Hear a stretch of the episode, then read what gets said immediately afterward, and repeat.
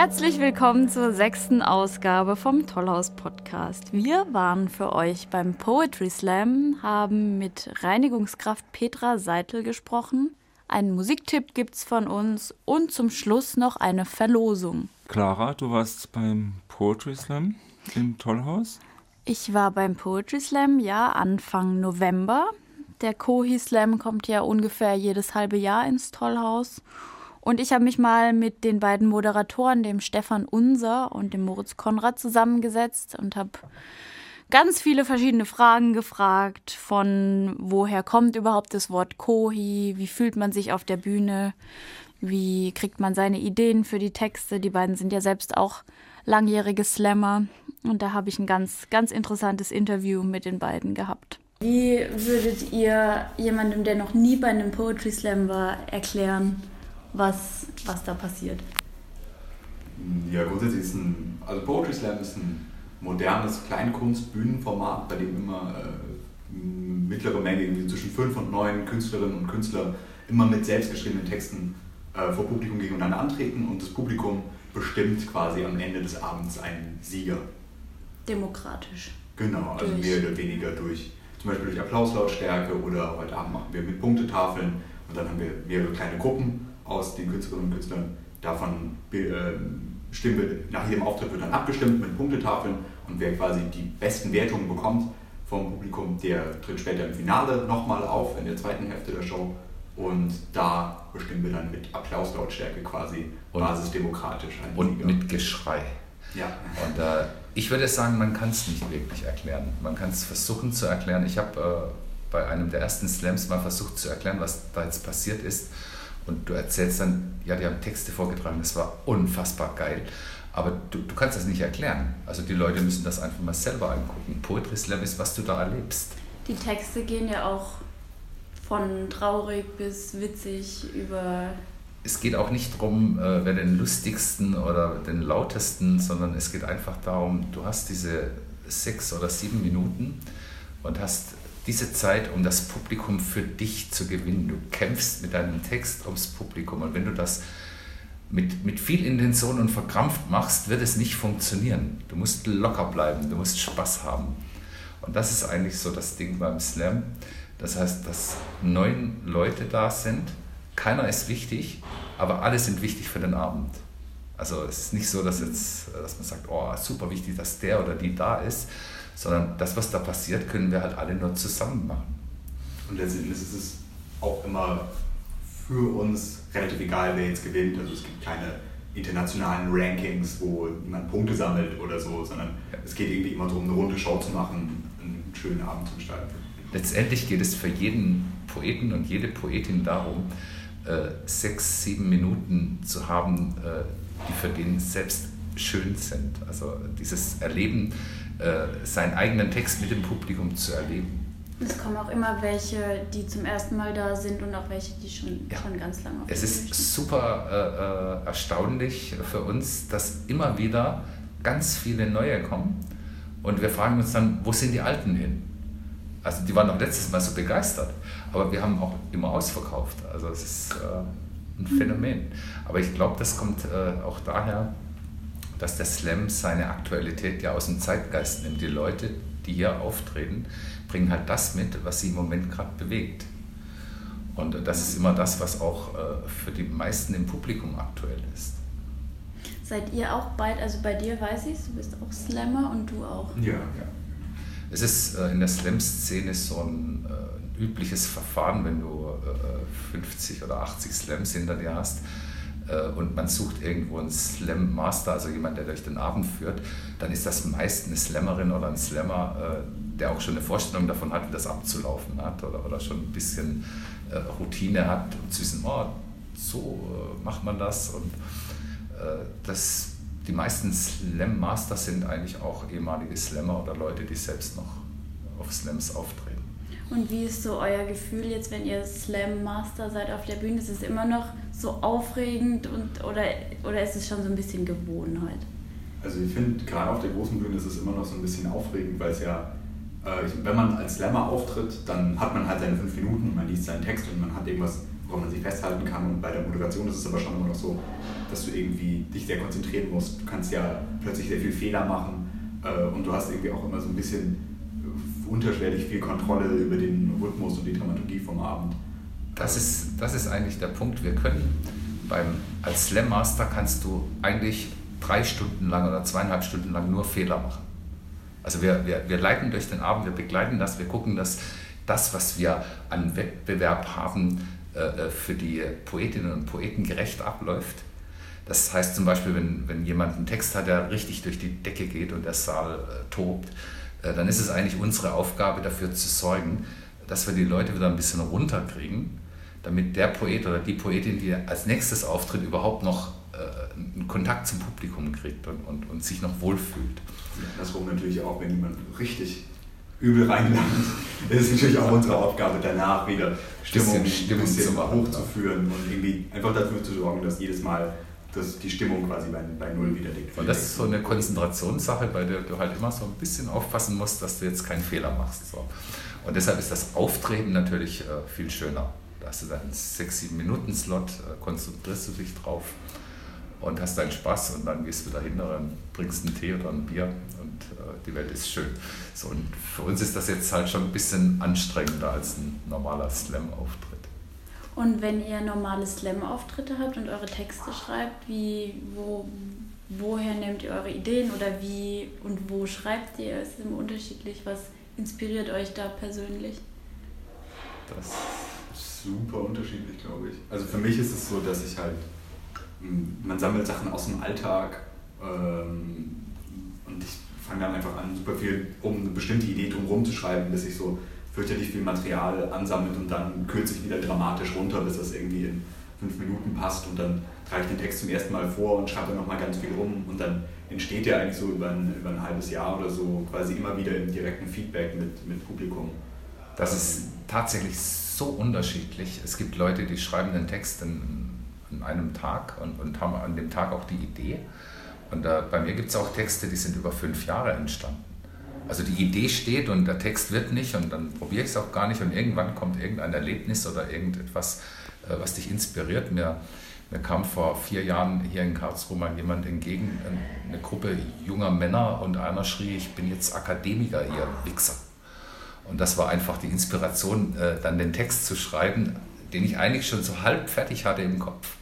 Aber da hat einfach noch irgendwas gefehlt. Und das habe ich da eingebaut und dann war das Ding, äh, floss dann von, von alleine.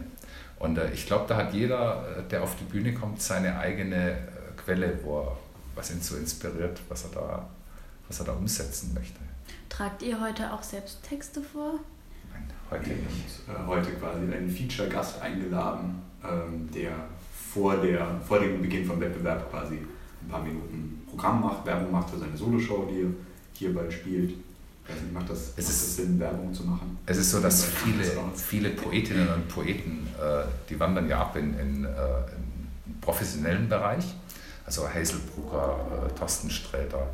Äh, das, das, das, sind Leute, die halt äh, davon leben. Und äh, wenn wir so jemanden als Feature kriegen können, das ist für uns das Größte. Und Quichotte heute Abend, den habe ich vor einem halben Jahr beim Slam getroffen und habe gesagt, großer Tollhaus-Slam im, im November. 1. November, dann sagt er, ja, da bin ich 14 Tage später hier mit dem Solo-Programm. Und dann äh, magst du featuren, ja. Und äh, so kam das zustande, das war relativ spontan. Und äh, ansonsten trägt einer von uns beiden äh, einen Text außer Konkurrenz vor, wenn wir, wenn wir keinen Featured haben. Aber ihr kennt die Texte von denen, die vortragen, also von den Teilnehmern? Nicht, nicht. immer notwendigerweise. Also manchmal halt zufällig, aber jetzt gerade bei, bei quasi der regulären Show wir einmal im Monat halt im Koi spielen, da treten super viele Leute auf, die wir gar nicht kennen, Leute, die noch nie aufgetreten sind zum Teil. Das heißt, es ist komplett offen. Das ist ein ähm, richtiges Überraschungspaket für also uns. jeder Abend. Da, kann auch, da können auch skurrile Dinge passieren. Also beim regulären Slam, weil wir ja gar nicht wissen, wer kommt. Also wir kennen dann von, von acht, neun Auftretenden, kennen wir vielleicht die Hälfte. Und äh, bei den anderen wissen wir nicht, was passieren wird. Also das kann auch schon mal Situationen geben, wo du dann ein bisschen eingreifen musst, kommt selten vor, aber passiert. Und äh, wenn wir jetzt in so einem großen Rahmen sind, hier laden wir die Kohi Slam Sieger ein, also die, die einen regulären Kohi Slam gewonnen haben. Und dann noch äh, drei, vier Leute, äh, die wir sonst nicht nach Karlsruhe kriegen. Weil die müssen ja die Fahrtkosten bezahlt kriegen und eine Übernachtung. Und äh, das hat beim regulären Kohi-Slam, beim kleinen, nicht immer möglich. Jetzt habe ich noch eine Frage. Was bedeutet eigentlich genau Kohi? Das kann ich erklären.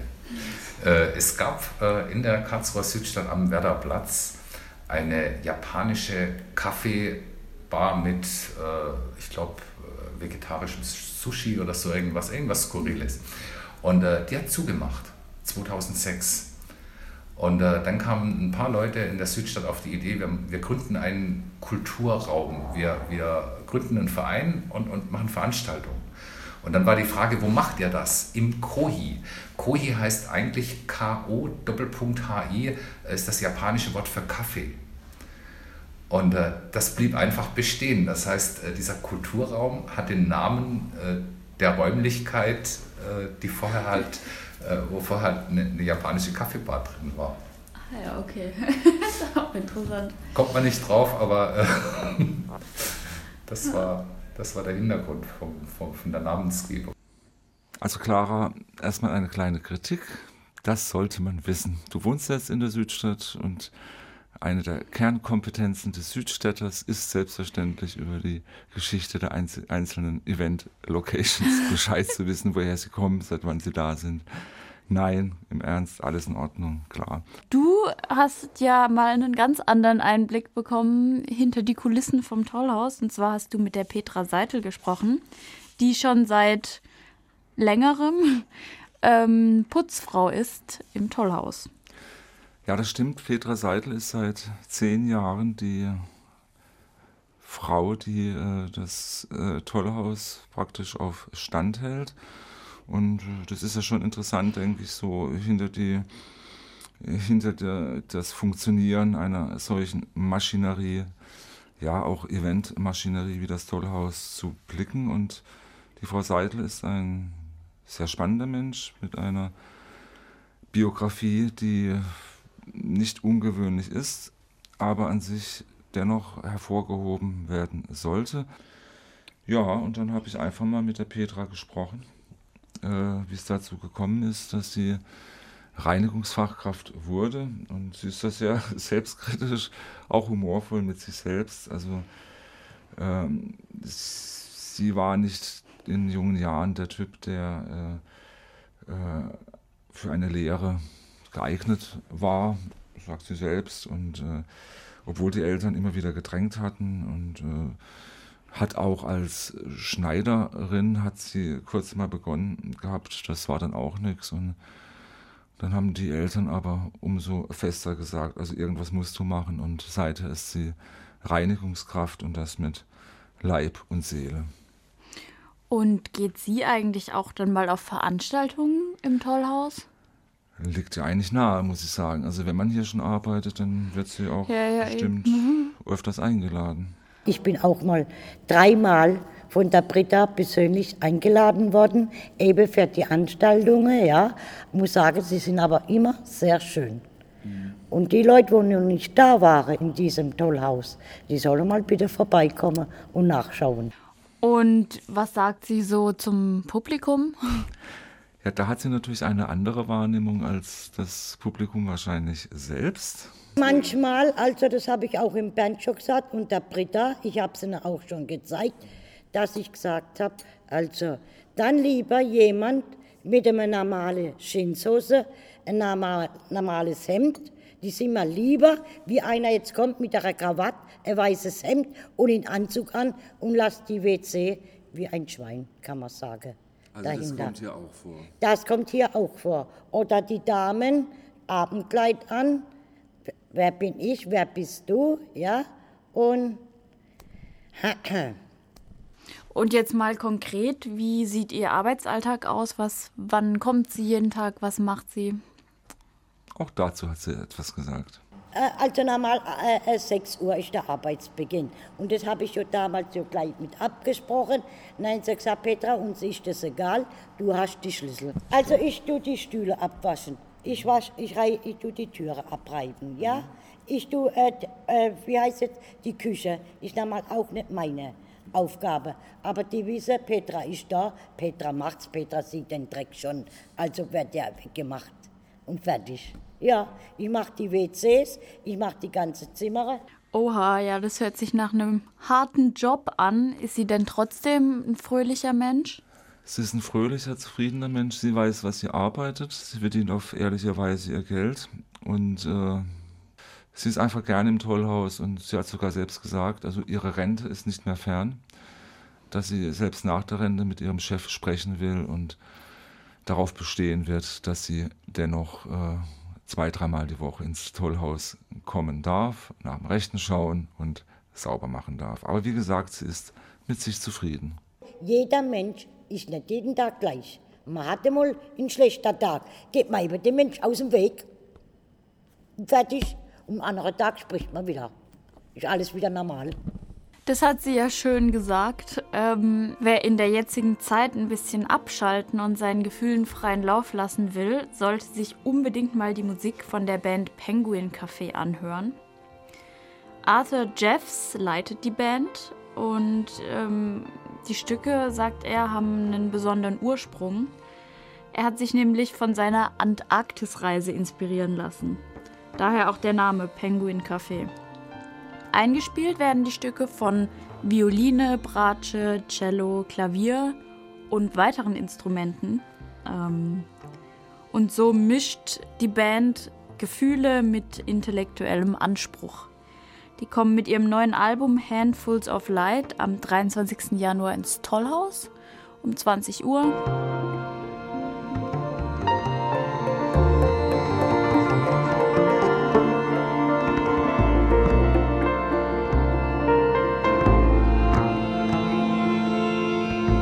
Schluss haben wir jetzt erstmalig eine Verlosung für euch. Wir verlosen nämlich vier Karten für den nächsten Poetry Slam Ende März. Und mitmachen ist eigentlich ganz einfach. Einfach eine Mail schicken an die Adresse podcast.tollhaus.de. Und in dieser E-Mail muss gar nicht viel drinstehen. Einfach nur nochmal der Name dessen, der an der Verlosung teilnimmt. Und dann wäre noch schön, vielleicht ein Tipp für uns, Lob, Kritik. Wünscht man sich ein bestimmtes Thema, äh, das wir angehen sollen für einen Podcast. Das wäre auch noch schön. Ist allerdings nicht zwingend selbstverständlich. Es genügt die E-Mail, den Namen reinschreiben und dann nimmt man teil. Ja, also mitmachen lohnt sich wahrscheinlich. Ähm, das war es auch schon für heute von uns. Es gibt im Dezember noch eine Sonderausgabe, nämlich hat der Matthias ein sehr interessantes Interview geführt mit Gerhard Polt. Ähm, und da gibt es dann von uns ein kleines Vorweihnachtsgeschenk. Ja, wir freuen uns auf den nächsten Podcast. Wir wünschen euch eine schöne Adventszeit. Und am Mikrofon waren Clara Müller-Wett und Matthias Dreißigacker.